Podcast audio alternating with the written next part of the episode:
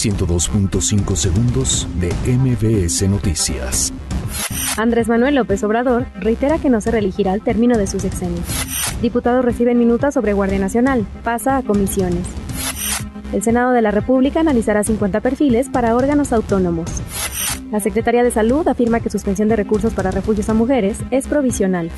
Marchan en contra de termoeléctrica y exigen justicia para Samir Flores en la Ciudad de México. Suman 368 detenidos por cometer acoso y robo en el metro. La Procuraduría General de Justicia investigará caso de acosador de baños en la Universidad Nacional Autónoma de México. Miguel Barbosa se registra como precandidato a la gobernatura de Puebla. Abogados del Chapo alistan denuncia contra Enrique Peña Nieto. Afirman recibió sobornos. Vinculan a red de prostitución a Robert Kraft, dueño de los Patriots.